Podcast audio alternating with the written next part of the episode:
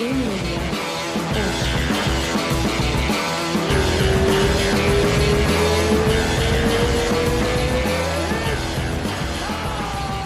live.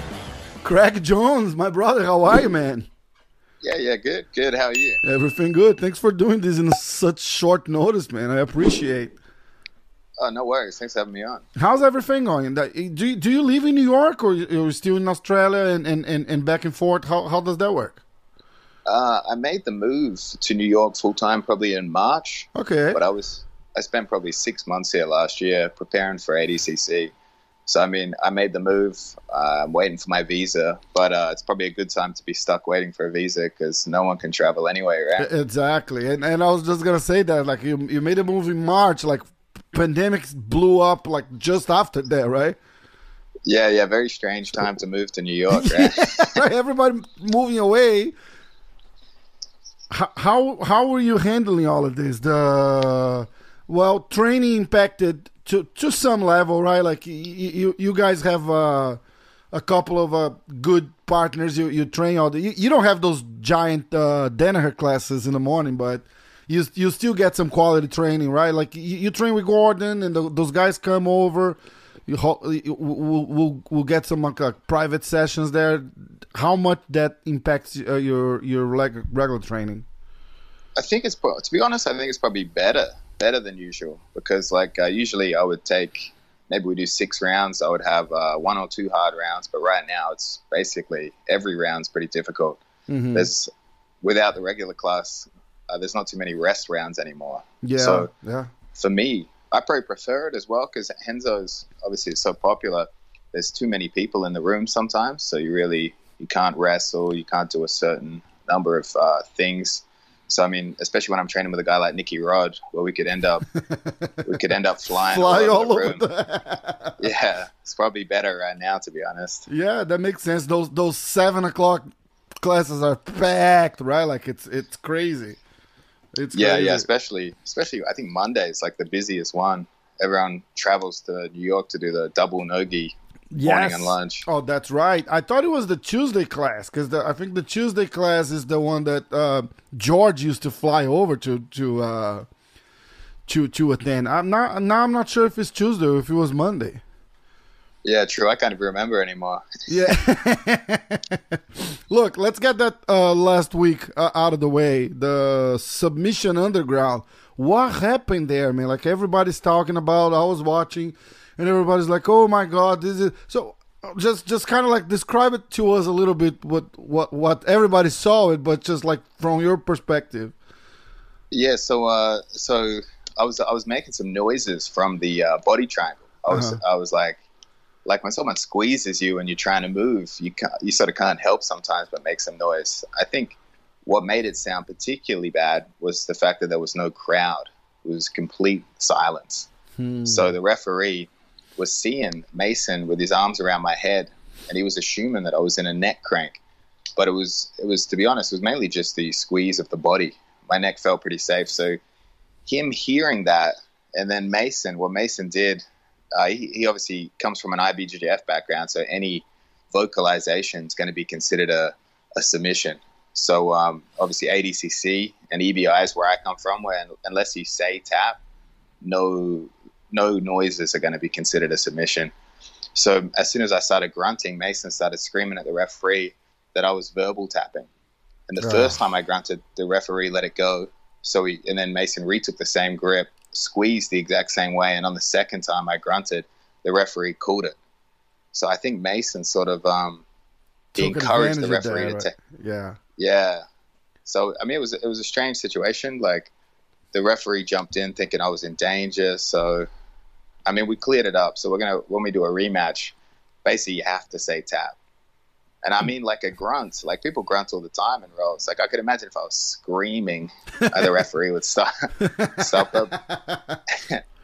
but yeah, just the grunt. I don't know. It was a, it was just a confusing set of circumstances. Sort of a bit of a letdown. Letdown for Mason as well as me because obviously a lot of people online sort of taken away the victory from him, so it feels incomplete. Yeah, and and I, I'm just surprised by uh, there's there's this it, it, it's a little of a, like a nonsense uh, call because like it, it, it's clear you didn't tap. I, I have no idea why this guy could not say, "Oh, all right, let's let's keep going then," or if it doesn't believe it, just go check a little like a, a like a like a quick replay or something like that and, and, and watch. They, they we don't use technology as, as as much as we should for that kind of stuff. You know, I, w- I was just talking uh, about the UFC fights and and and how we've been getting so many fights and, and there's some nights you see three four like terrible decisions being called and and, and I, I think I had a um, Big Nog uh, Minotauro Minotauro on, on the on the podcast, and he's like a sort of a, like an ambassador uh, in Brazil for the for the UFC. And we were talking about bad calls and bad refs. Say, look, this guy should be removed from the arena. Not not for your case, but I'll get there. Say removed from the arena, like soundproof cabins and and full technology there. Like they, they can rewind and, and, and replay and see what happens. They did that punch connect and stuff like that, and and and come up with with, with better decisions. And in in the jiu-jitsu case, they should do the same, right? If it's questionable, nothing stops the guy say, "Hey guys, all right, uh, give me give me a second. Goes there, check. It's like, no, he didn't tap, or no, he, he wasn't in, or, or whatever happened and it's so easy. It's, it's, just as easy as stepping out, watching a phone or iPad or something, and come back and just remake the decision. But they have that thing in mind, right? It's like once it's called, it's called. There's no coming back, and and and and it just puts like a like a like a crazy victory run in, in jeopardy for for something as silly as a. Eh. yeah, I mean, I, they do it in uh, freestyle wrestling, right? You can have a you can call them out and they'll do a video review. So it's like they can do it in other grappling sports. I mean, I, I don't see why not. I mean, especially with an EBI overtime. Like basically, if I didn't submit, he still gets to start on my back if we go again. Yeah. You know, it's like he's not losing any position or anything. EBI is probably the easiest one to uh-huh. restart. Yes, that's that's true. That's true. How do you see the? You're a guy that was there. I, I remember Eddie Bravo talking about you and Gordon. And you, guys were like uh, uh, coming up like prospects, right? Just just a few years back. How crazy that turn became, and and and you guys are probably like I I I keep saying like all the time, like out of the top twenty, probably we have like ten of those just training here at. And how do you, did you see this?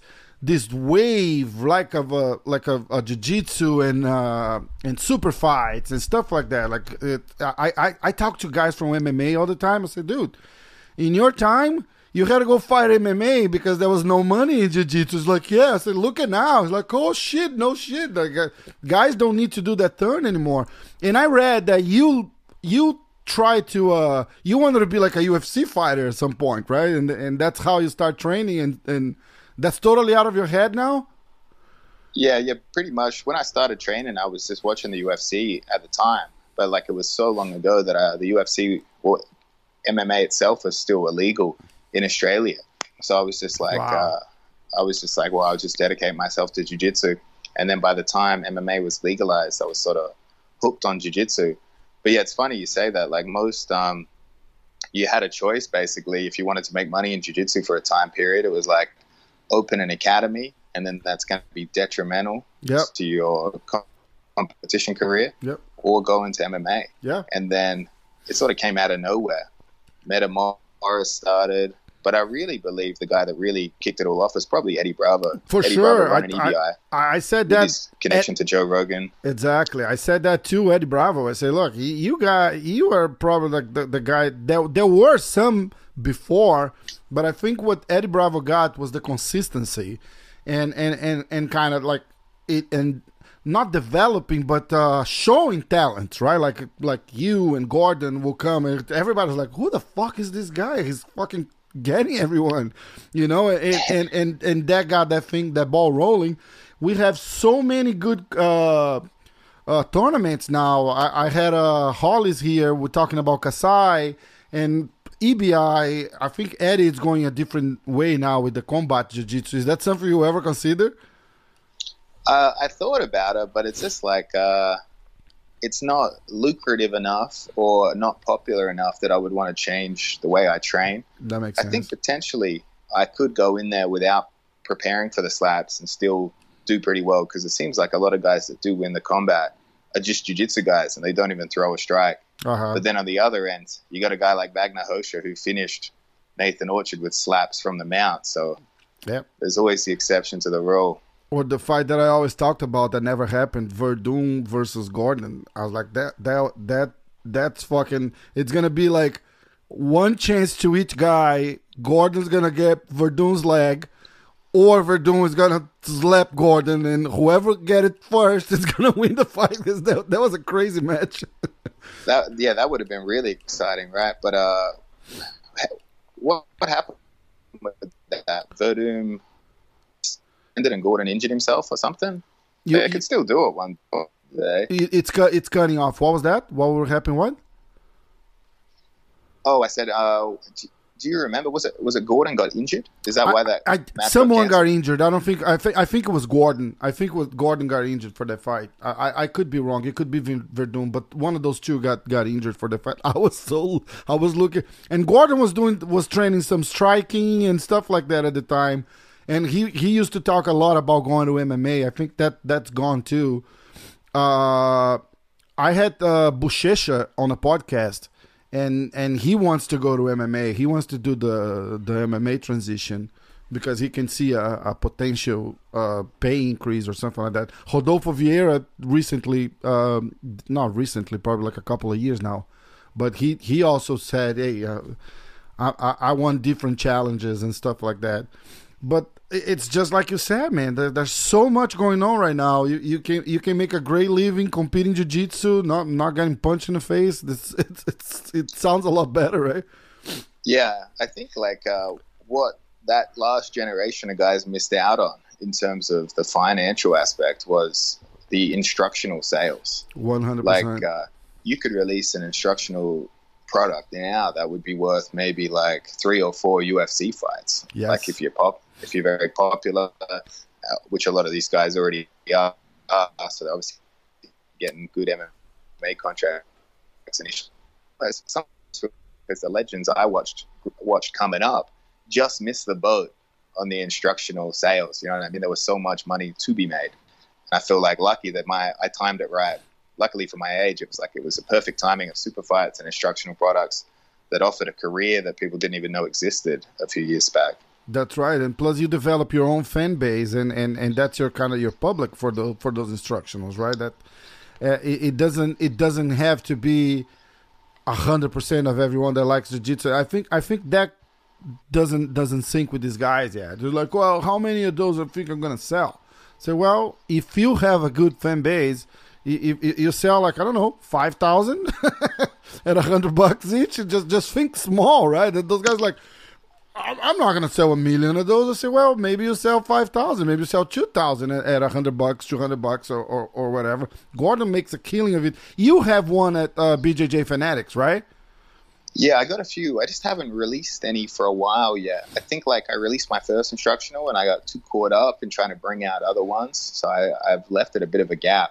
But like for these people, uh, like if you think if you if you have a two hundred dollar DVD and you sell only five thousand copies, that's already a million dollars. No shit. That's what that's what I'm saying, right? It's it's So they- crazy yeah, money. It's it's it's ridiculous, and the jiu-jitsu fan base, especially in America, it's so it's so uh, it's so cult like. People want to collect things. They want to collect all your DVDs and stuff. They want to be part of the community. So it's very yeah very lucrative. Exactly. I see ads for your instructional popping up in every. I think like if you go to uh, BJJ Heroes or something like that. I said, "Uh, "Do you want to learn from?" And it makes you feel bad. Actually, it's like, "Do you want to learn from Craig Jones?" And then there's like yes or no, and then it's just a, a, a pop up window, right? And then I go like, oh shit, I gotta click no because that's not what I'm here for now, right? So I click no and say, are you sure you don't want to learn from Craig Jones? I was like, all right, I'll learn from Craig Jones. Yeah, that's uh, I think that's Bernardo Faria, Yeah, yeah. marketing genius at play. Bernardo's as dedicated to uh, internet marketing as he was to jujitsu back in the day, I That's believe. Yeah, he, he made he made this whole uh, his Instagram account. It's an awesome one to follow because uh, he puts little uh, little movements every day. I was talking to a friend of mine, and he was complaining. He was like, "Well, I don't have time, and and uh, you know, to sit down and do a full instructional. I don't have a part." I said, "Dude, just." Just, just and then I show him Bernardo's Faria Instagram and say, look, he shows a move every day. There's there's maybe there's like even more than one move. That's all he posts. That's all he posts. It's like and it's like a minute, two minute videos. You can sit down and just watch, and and and, that's it. I put some uh, mats on my garage. I put a TV right next to it, and uh, we do some uh, Renzo Gracie online academy stuff. And and and and I, I have like a like a sixty pound dummy, and and that's kind of how we got our workout on. I was waiting because Robson uh, had something going with his knee, and and he didn't want to push it. But now he's good, so now I'm going back to the city and training. That that's how we, we actually met. I was there doing a a, a session with uh, with Robson, uh, Renzo's brother. Oh, very yeah, very cool. Um, Robson's fights for Bellator, right? Yes, they're still waiting on a date. Uh, they're still waiting on a date. He's he's thinking September, maybe October.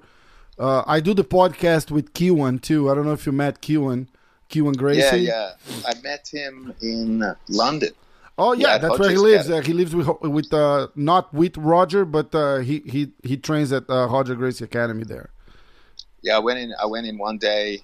Actually, I I met Braulio Estima. Well, I've met him before, but I got to know him when we did a training camp in Puerto Rico and I was heading to London after for a match, and I was like, "Yo, Braulio, what do I got to do to roll with Roger Gracie?" Ooh. And he set it up, so I got to train with Roger for, I think we did two or three rounds, and yeah, Kywan was there as well, so we're training with both of them. That's it was awesome. pretty cool because I was like, uh, Roger's sort of um, he it feels like he's it's hard to get training rounds in with him. You know what I mean? He's like all the way in London. A lot of people dream of training with him and stuff. So I felt it was very cool to finally get to uh, get to train with the legend himself. It's it's amazing, right? And and and, and how was it? Just because yeah, I, I did I did a I I did listen. I, I'm a blue belt, but I had this thing. Uh, I, I was going to California, and I said I want to do a private with Rickson. And I was texting and trying to get a hold of someone, and, and then I had to call Renzo. I say, Renzo, you got you got to hook me up here. Can can you? Contact and, and make the connection so I can I can go and do a private with Rickson. He was like, Yeah, I'll make that happen, my brother. Go. So I was in California. I was gonna stay there for like ten days. That that was like day four, and I have no word. I was like, oh, "Fuck, it's not gonna happen, right?" And then one day I got a text message to say, "Hey, this is Rickson." I was like, "Holy shit!" so then I, I, go and I and I had like a full flashback doing that that whole session with him. He was he was amazing, and, and he was all. I, I had no idea what Renzo told him. So Renzo is a little crazy. So he probably say, "This is one of my students here. He trains here at the academy." Yeah, and then he trains here at the academy. Translates to you, Gordon Ryan, John Danaher. So Rickson's probably like, "What the fuck this guy wants to do with me?" and, and, and he's like so are you training for competition? I was like, no, no, no, no. So I don't know what Renzo told you, but I'm a blue belt. I want to do like basic jiu-jitsu with you guys because that I think that's what you guys are the best on. Like the, you have like I don't know.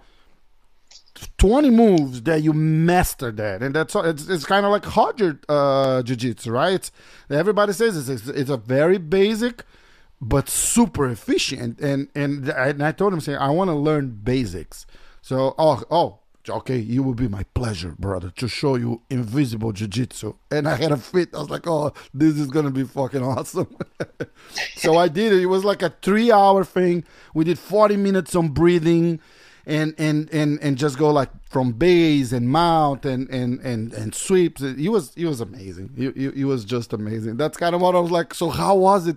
Because you you all you it feels like you had that thing like how do I get a roll with the Roger, right? It's like it's it's it's fucking Roger Gracie, right? So how how was that for you? Like, yeah, it's funny. Some of these some of these guys that are so like you need a connection to get in there, right?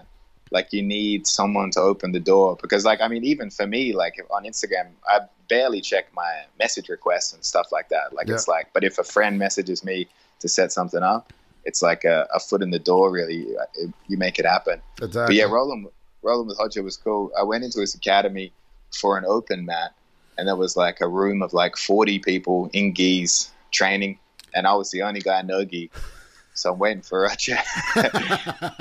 I'm waiting for him to come in, and then eventually he comes. Uh, and I remember thinking, I didn't know what to expect because he's he almost seems very very serious. Uh huh. Very Too serious, serious right? Yeah, yeah, yeah. Yeah, like, uh, but uh, he was pretty. He was pretty cool. I, I broke the ice by talking about his uh, win over Buchecha at his retirement, and then he was uh, he was he was uh, he was much more relaxed and stuff. Yeah, but we but we we rode and he, he beat the shit out of me, so it was, it was pretty cool. I was like I was like, all right, he still got it. you guys did a no gi or gi? No gi, right? No gi, yeah. Before we slapped hands, he looked at me. I didn't even know if he knew who I was or anything. He looked at me. He goes, "Oh, okay, leg lock master." Oh, he knew. yeah. So then we rode. He's he's. Uh, I, it was cool to feel what he does so well he's like his defense is ridiculous, but he's uh, his patience. And yeah, it's funny you mentioned the breathing exercises with Rickson. Like while I was rolling with uh, Roger, he was doing a lot of a lot of breathing things. Like he was. Uh, I can't even describe it, but I definitely could tell he was he was doing something with his breath work to control mm. his energy. Yeah, it's crazy. Rickson described that in a crazy way. He said uh, he would drop his his uh, heartbeat. I don't know. I'm I'm probably gonna say some cheating number here, but I, I, I just to, so I can use it as, as an example. So he would he would drop his heartbeat to like sixty, right, or maybe fifty or whatever low heartbeat is, and just before the fight, he said like on the dressing room that was all I would concentrate. He was dropping my heartbeat, so I would walk into the ring with my heartbeat really low. So let's say it was 50. Say I, I get in there, I'm at 50. My opponent, it's already at 80 because he's excited, he's warming up, and he's jumping around, and and and then the fight starts. So now my heartbeat goes to sixty, and my opponent it's almost at hundred. So because we already trading punches, and I, am I'm, I'm still thinking on my on my on, on controlling my cardio. So now my heartbeat it's at 80, and my opponent it's like 120. He's already breathing hard, and and now I just gotta wait and, and, and they all have that, and, and it's it's it's crazy. And he, he said to me, if you get tired, no matter how good you are, it's like you're tired, you're done. So they yeah. they, they, they have this uh, this this mentality. I'm I'm not sure all of them, but the Roger definitely does. It was funny you said the the Buchecha fight because I did a podcast with Roger, and uh, we did a breakdown of his uh, fight, and it was epic. He was I put it on the screen and on the when I did the editing, I, I did like a like a picture in picture window here, and and and you can watch him explaining what he was doing, and he was doing just that. He was waiting for Buchecha to get tired. Yeah. What what did I say to him? I said uh, I asked him about the Buchecha match, and I said what I liked most was that you had signed up to do an IBJJF Grand Prix, and you had the super fight. But the second you won the super fight, you retired from the sport so you didn't give him a chance for a rematch. Buchecha kind of said that. I did. I, I did a podcast with Buchecha. He was kind of bummed by that. He's like, well, you know, you can force the guy to fight, but yeah, we we were supposed to have a rematch. yeah, like I thought if Roger had lost the super fight, he would have done the Grand Prix and had another shot at him. So it was like he played it pretty well. He left it open, so he had two chances, but Buchecha only had one. Yeah, I, I praised him for, for taking that super fight because uh, the talk was that he was going to be his last fight, but he had he had the, the, the he had signed up already for the for the for the other tournament, but the the the, the, the talk was like that that's going to be his last fight, and I was like that's a fucking dangerous way to to to try to retire, right? It's like you, you get one of the top guys in the planet the guy that almost beat you, and they say, well, that's why I chose him because we did that one fight. It was a draw, but everybody, when they talk about the first fight, they remember the armbar, and and, yeah, and they were like, right. oh, if there's an extra minute there, he will have Roger, and and say that's all people talk about it. So I, I wanted to be him. It, it would have been cool if he did the Grand Prix. Like we, we would have seen him versus Leandro Lo. I think yes. that was lined up that so, would have been crazy to see. Leandro Lo, that's what really got a bunch of eyes on you, right? Like on the 2017 ADCC when when you submit him. Yeah, that was that that was the one they gave me. Leandro first round because I was a Asian trials winner, and they sort of seed it. And Asian trials winners are considered the uh, the lowest rank of all the trials. So Good luck with they, that, right? yeah, I think they they set me up with one of the top seeds because Leandro was considered. Um, Leandro had done that super fight with Gordon, and he won, but it was sort of controversial because they weren't. They didn't give away any stalling penalties really. Like had it been ADCC, a real ADCC match, he would have been disqualified. So I think Leandro won because he shot two double leg takedowns. Hmm. So everyone, basically, I mean, the details the details are important, but most people just remember Leandro beat Gordon. So I had Leandro first round. So yeah, it was pretty. It was a pretty tough setup. I really didn't know what to expect going into the match, but I reassured myself because I was like, Leandro's world class, but he's not really a strong finisher. He doesn't finish a lot of opponents. So that gave me confidence because I was like, all right, so we got a no points period where I can really go, really chase after Leandro and I was not I was really basically expecting him not to turn it up till the points period. So it left me room to sort of uh, to sort of breathe in that match. And if it takes you down, it takes you down. It doesn't count, right? And then you can you can you can still work, right? That that's that's genius uh, thinking there. Yeah, well, I had to tell myself something to uh, be to reassure myself against one of the legends. you got to find one way to uh, to paint a positive picture. When when did you uh, decided to make the move? When did you land the Renzo's? How how did uh, Gordon uh, relationship started? That that kind of stuff. How how did you make your way here?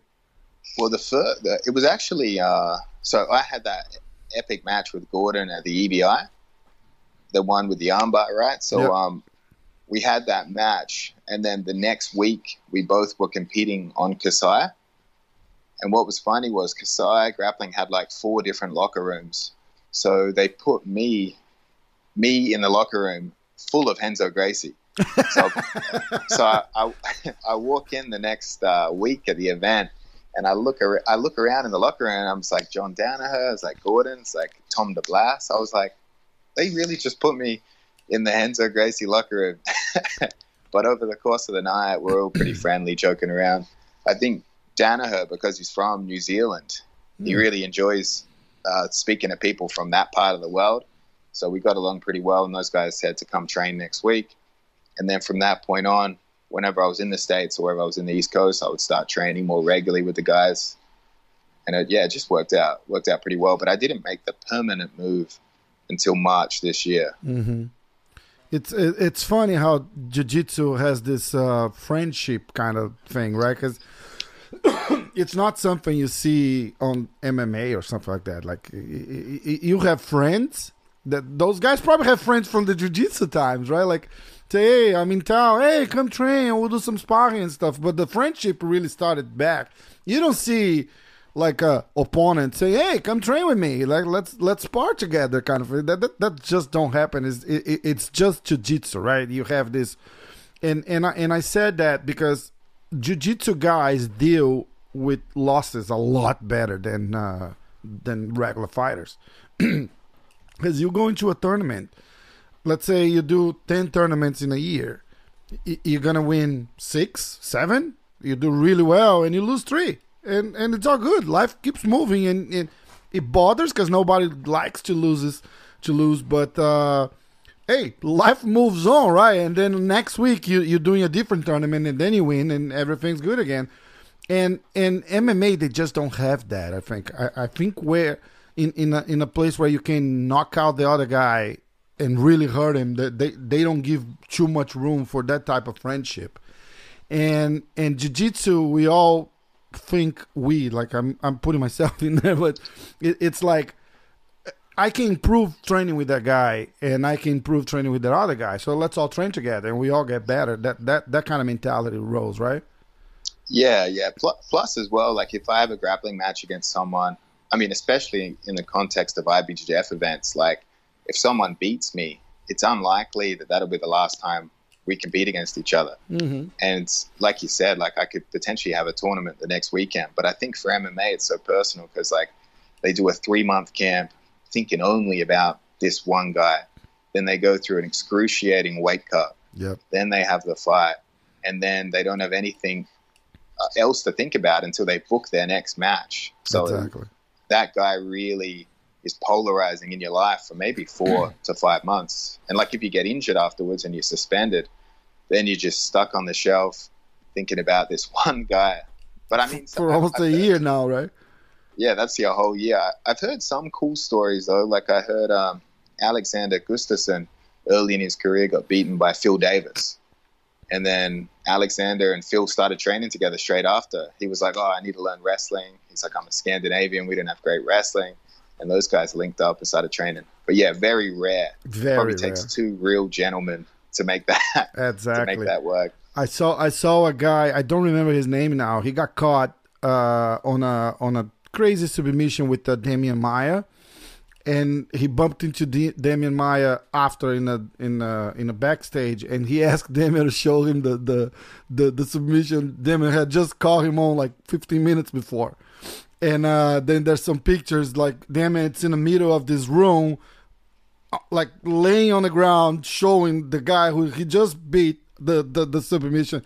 But again, that's rare. That never happens. Like the, the they they get so sour quick. It's it's great. But that that's just like you said, right? Like it's the training camp and the mentality is like I want to fucking kill that guy because if I don't want to kill him, he he will want to kill me. And, and and that's the kind of spirit they get in there too. Uh, and the other thing, like I said, it's if in jiu-jitsu you fight the same guy like a bunch of times. So you, you have your, your chance for, for, for revenge or, or, or like not revenge it's like a yeah it's a revenge but like a match revenge right? Not personal.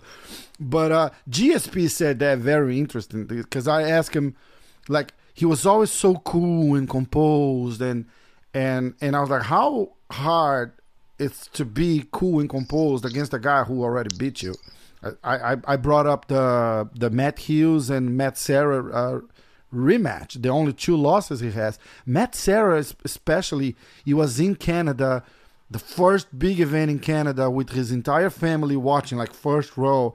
I was like, is does that add extra pressure? And, and and that's just what we're talking about. And he was like, oh yes, it does because you already lost to that guy once. You, you lose to him again, you're never seeing that guy again because it's just Yeah. it's just not he's gonna be in such a level you're gonna have to get like three four fights before you can even think about fighting that guy again.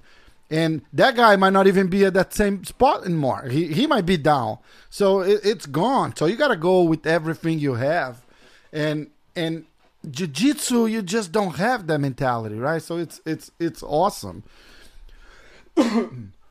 Do you uh do so w- when is the next tournament and and what are you training for now I'm uh, I'm training for the rematch against Mason Fowler. But I, I uh, saw a post it's like september right like or august it's it's I think yeah, the last weekend in August. But I'm still trying to convince Chael Sonnen, and I'm like Chael, for the main event, we got to do more than five minutes. okay Five minutes uh, regulation periods, like not enough time. So right now, I'm really trying to convince him. I'm like, we got to do ten or fifteen minutes because there's sort of like two. There's two different ways people play the game. Like for me, and I didn't have a problem with it either way because it is a game. People exploit the rules, you know. But like for me, I want to go out there. I want to prove I'm better than my opponent. Ultimately, I want to either finish him or dominate him. And then if it goes to overtime, obviously we have to deal with the overtime. But then there's other people like Mason sort of played a pretty uh, anti jiu-jitsu game, and he was hoping to win in the overtime. And I mean that. I mean, it is what it is. Like you can choose to play the game any way you want. Obviously, one's going to attract more fans, probably more people are going to want to buy instructionals, go to seminars and stuff. One is winning by any means necessary. So it's like if we can extend it past five minutes, hopefully we can force more more action in the regulation. Because although we have the jiu-jitsu overtime tournament this weekend with Eddie Bravo's running, I don't think anyone really loves the overtime. They see it as a necessary evil, but no one really loves it. They'd rather see it, the action take place in Yeah. the regulation period.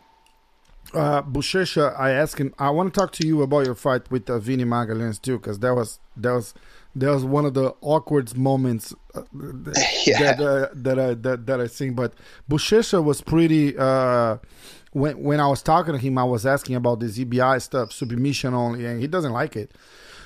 but he doesn't like the other formats either. He he said like when you get to his level, uh, people just just try to like stall and they don't take risks just so they can say they had a good match against Buchecha because the the stocks go up really quick.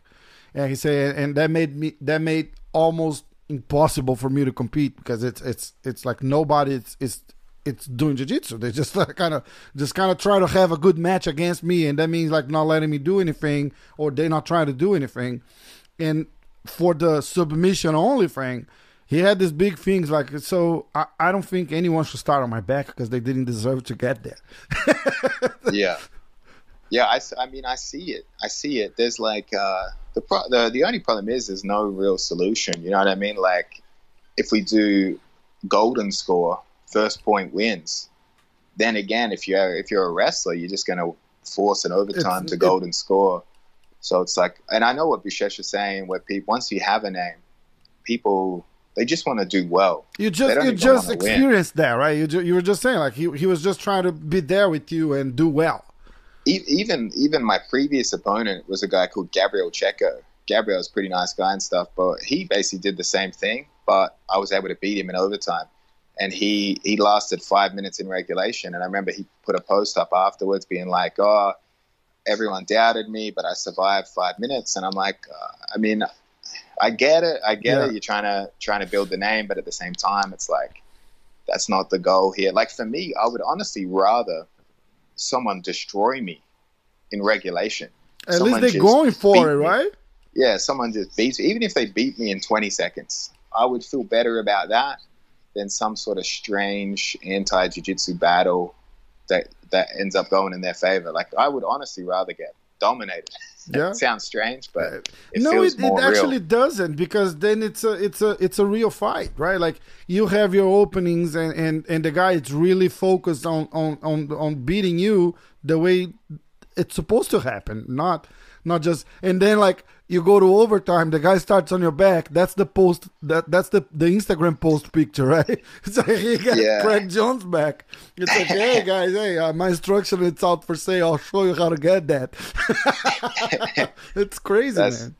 That's true. The other thing with EBI though, right, is like I, I was thinking as well. I used to believe that EBI was almost a more pure form of the rules because even like I was going to say the referee can't really interfere. Like it's too clear, but obviously that cost me recently. But uh, like basically with Buchecha, he doesn't want anyone to start on his back, but he still gets to start on that guy's back. And if Buchecha is better from the back, even if Buchecha gets submitted, as long as he submits the guy quicker than he submitted him, he still wins the match. You That's know, true. but like the uh, yeah, the first point and stuff that that one's really hard to navigate because I mean if we do first point overtime, you're going to have two guys that are scared to shoot a takedown.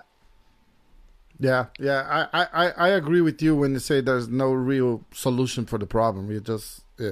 there there are uh, different formats, right? I think what uh, Eddie Bravo brought to the table, and and Metamoris and uh, and and and the and and the other events. What was the the the Alex uh, Gracie one? The Oh, Ralek was uh he was running Metamoris. Metamoris, yeah, and then Polaris, and and and, and yes, I'm sorry, and then uh Eddie.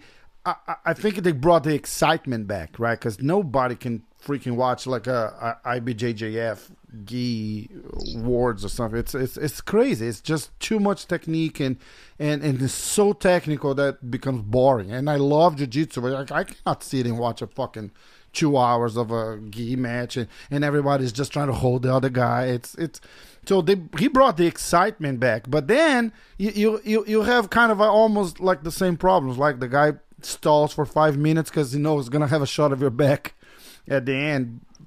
Yeah, the the, the the problem is we keep looking at jujitsu like we need to find a rule set that makes jujitsu exciting. But really, like, I mean, a guy like Gary Tonon, put him in any rule set he's gonna be exciting. Yeah. So it's really it's the uh, it's the individual athlete's responsibility to make it exciting, and really, I mean, I should say it's both guys' responsibility.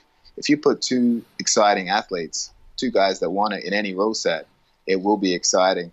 And I think a lot of the guys that play the game a little too much, they don't realize what it costs them.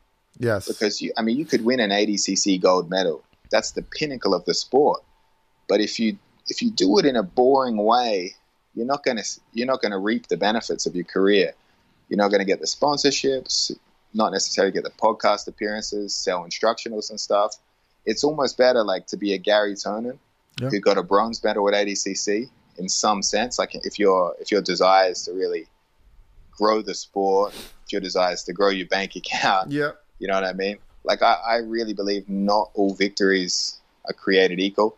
I mean, it's easy for me to say because I haven't won any major gold medals. I mainly win the super fights, not, Not the golds. yet. But but uh, but that's the that's the way I look at it. Like if we look at the iconic performances in ADCC history, it's going to be a Marcelo, it's going to be a Roger, it's going to be a Kron. Yeah. Obviously, those guys that pull off the impossible, that win and win with all That submissions. that Kron fight against Gary Tonon was one of the craziest fight, right? oh, that, probably the best, probably the best match ever. Yeah. In ADCC yeah, history, that I was, think. That was amazing. That was amazing. But listen, y- y- you are the perfect example for what you're just saying. You just you just said like, oh, I haven't won any major gold medals or something like that, and you are the one, the one of the most respected jiu-jitsu guys just because because of your game, right? It's like doesn't matter if you don't have ten ADCCs in your back, you is just relevant as the guy who does because just because of your game and the, and the way you play and, and what you seek when you're there, and that makes all the difference. Uh, I want I want to talk about that uh, Vinny Magalhães fight. Ho- ho- what happened there? Because he was that crazy. uh, You guys stop kind of fighting, and and there's a chat going on, and you talking to him, he's talking to you, and you both talking to the referee. We all know the result now, but uh, what happened in that moment? Try to describe it here. Well, I mean, even leading up to the match, I'd seen Gary come very close, Gordon come close to heel hooks. Like, uh, like they got close to not finishing it, but they got close to good positions to finish it. So I remember in myself, I was like, maybe he can't be heel hooked. I was really thinking that, but then at the end of the day, no matter how invincible someone seems, like you gotta you gotta believe in the technique. And I was Yeah. like, well, if he can't be heel hooked, I want to know for myself. If it's you know what I mean, I'm gonna put him in the position, test it out. And for Vinny, he has incredibly flexible knees and ankles. So usually when people apply a heel hook, uh, those two aspects of his flexibility save him. But for me, and I don't know, maybe it's because it's later in his career and stuff. Obviously, he's been doing it a long time. But the weakest link in the chain was his uh, shin bone, his fibula. So the first heel hook I put him in, I heard a, I heard a crack, but I didn't know how bad it was. And it cracked. He, he didn't even flinch. He tried to attack my heel. He actually caught my heel briefly and twisted it a little bit, but I slipped out. And then the first discussion was I was just like, I just, I think I was just like, oh, respect. Like I just gave him props for that because we both paused afterwards. And then the second time I got him in the heel hook, when I applied it, there was no resistance. There was no like, and I remember uh, twisting it and seeing his, uh, seeing one of his bones poking through the skin. And I remember, oh no!